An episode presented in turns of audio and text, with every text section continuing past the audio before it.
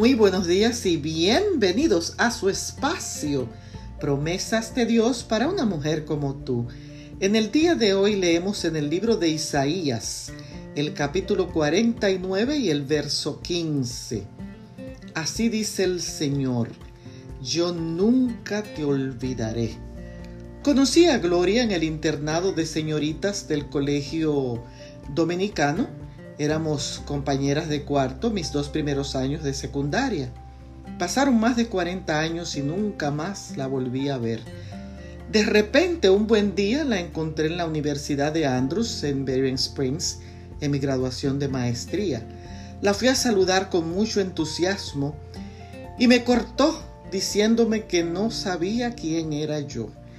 Y aunque interiormente cuestioné su falta de educación e indiferencia, me retiré con una sonrisa y un Dios te bendiga.